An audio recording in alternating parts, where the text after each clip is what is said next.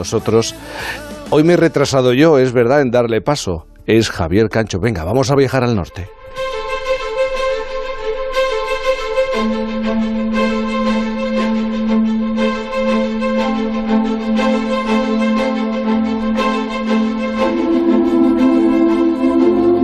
Hola Jaime, vengo de dar un paseo en bici. He visto cormoranes molludos. Me he ido a que me diera un aire después de escuchar cómo hablaban de la madre de todos los terremotos. Madre mía.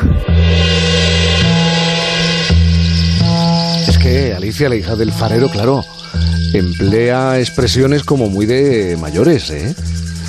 Es que está aprendiendo mucho y muy rápidamente.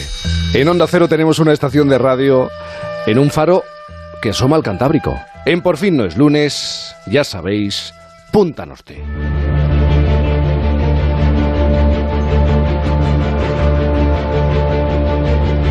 Punta Norte, que es casi el seguimiento de la evolución de la hija del farero, porque en cada presentación descubrimos cómo va avanzando en la explicación, en el uso de palabras, en las experiencias que vive.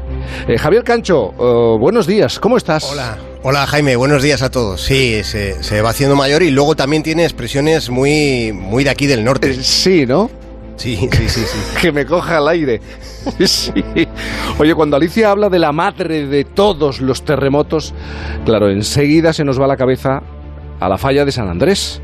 Eh, sobre todo en los últimos días, los científicos, los expertos, sí hablan de un importante movimiento o movimientos en plural en próximos tiempos.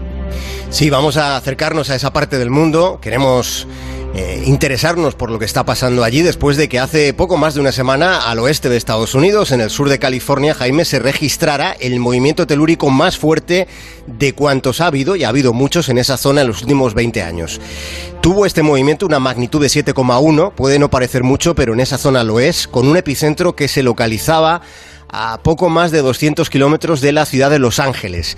El temblor se sintió con intensidad en Las Vegas, en Nevada e incluso al otro lado de la frontera, en la ciudad mexicana de Tijuana. Con el coyote no hay aduana. Bienvenida Tijuana. To Tijuana. Bienvenida sexo, marihuana. Los terremotos que no entienden de las fronteritas humanas.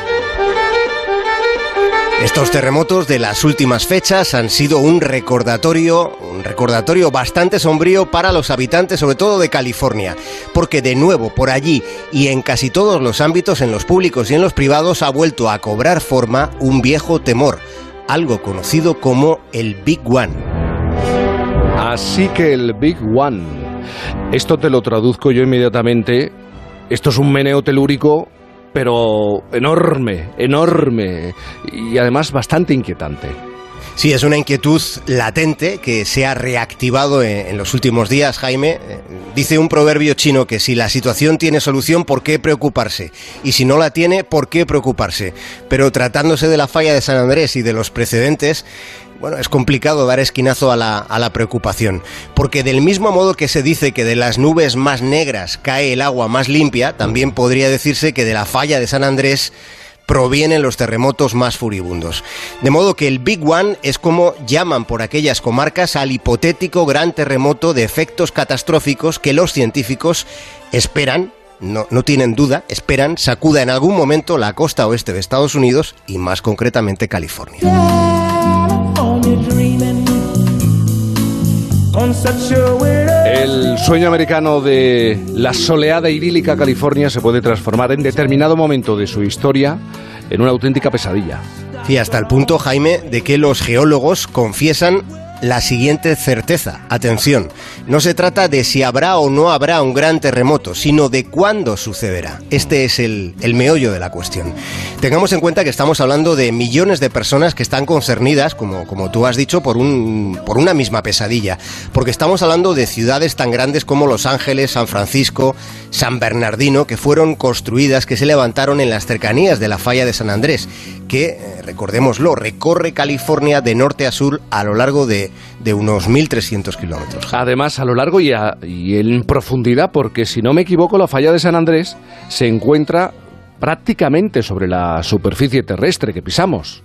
Sí, es una de las que está más, digamos que, a flor de piel, por eso es también una de las, de las más estudiadas del planeta. Y a pesar de, bueno, de todo el estudio que se ha hecho desde hace mucho tiempo y en Estados Unidos, pues no se sabe cuándo será el próximo terremoto. Se sabe que en el de San Francisco de 1906 murieron 3.000 personas, que entonces mm. era, era una densidad de población considerable.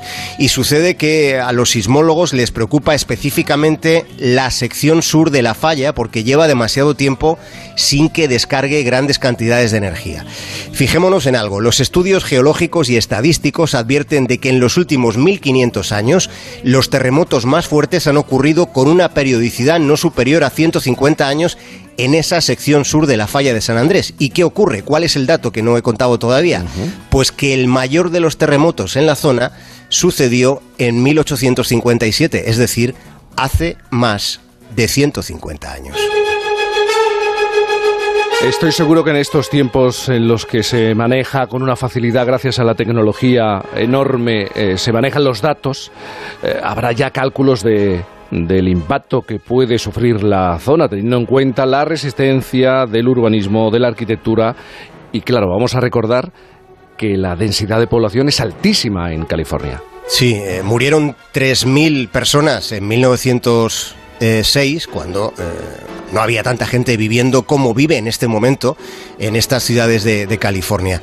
Eh, ya, ya, sabemos que los yanquis son muy dados a calcularlo casi todo, sobre todo el riesgo, y hablando, hablando de ese riesgo, pues ya se han hecho cálculos que ellos mismos eh, definen como conservadores, es decir, que no son exagerados.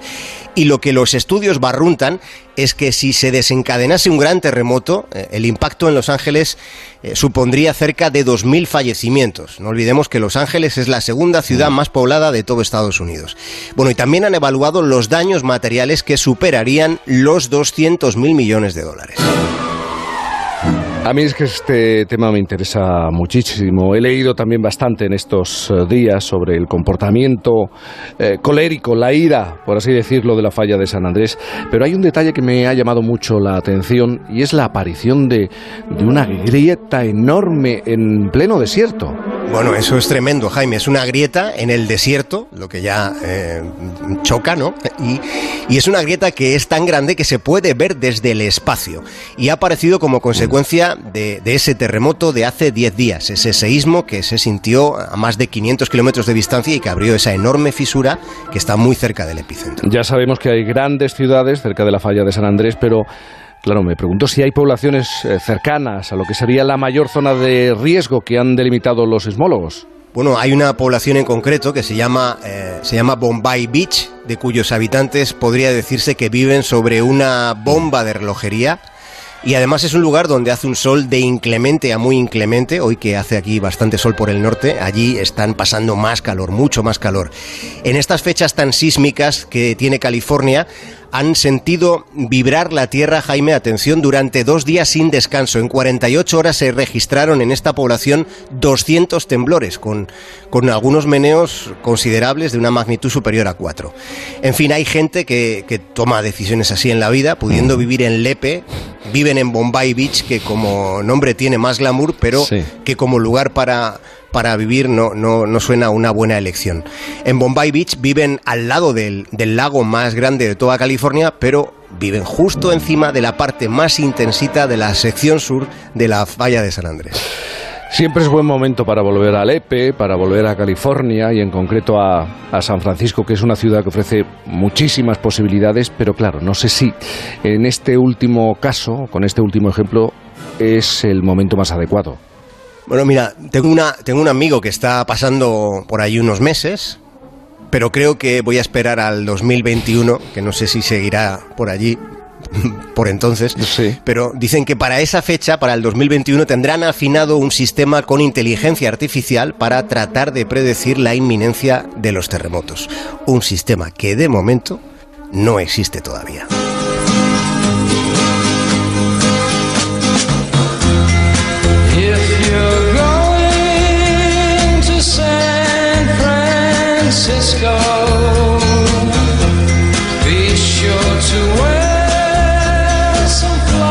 Dicho que en el 2021 habrá un sistema para prevenir, para afinar y tratar de predecir eh, la llegada de un terremoto. Pero están, en ello. Están en ello. sí. Ya, pero es que todavía la tecnología no ha conseguido dominar a la naturaleza. Es, es una fuerza imposible de dominar de momento, ¿eh? De momento. pero, pero, hay una analogía que, es muy interesante. Fíjate que ahora con 48 horas eh, podemos predecir el tiempo, el tiempo meteorológico gracias a la, a la matemática y, y al avance de la meteorología, pero utilizando modelos matemáticos. Y sin embargo, con los terremotos no ocurre y se está trabajando, eh, implementando sistemas de inteligencia artificial. Veremos si lo logra, Jaime. Bueno, que sea un domingo tranquilo, ¿eh? Sí. Ah, mirando al Cantábrico, que sea un domingo y que, ¿cómo, cómo había dicho Alicia? Que me tome el aire, que me... Que, que, me, dé, que me dé un aire. que me dé un aire, es, verdad, que me dé un aire que te dé a ti también un aire, ¿eh? un aire fresco con, con, este fin de semana de altas temperaturas que estamos sufriendo, soportando en todo el país. Javier Cancho, como siempre te mando un abrazo muy muy fuerte, no cálido, en este, encima más calor no, y piensa que dentro de poco estamos ya todos de vacaciones. Un abrazo enorme, Jaime, cuidaros mucho y os escucho a continuación.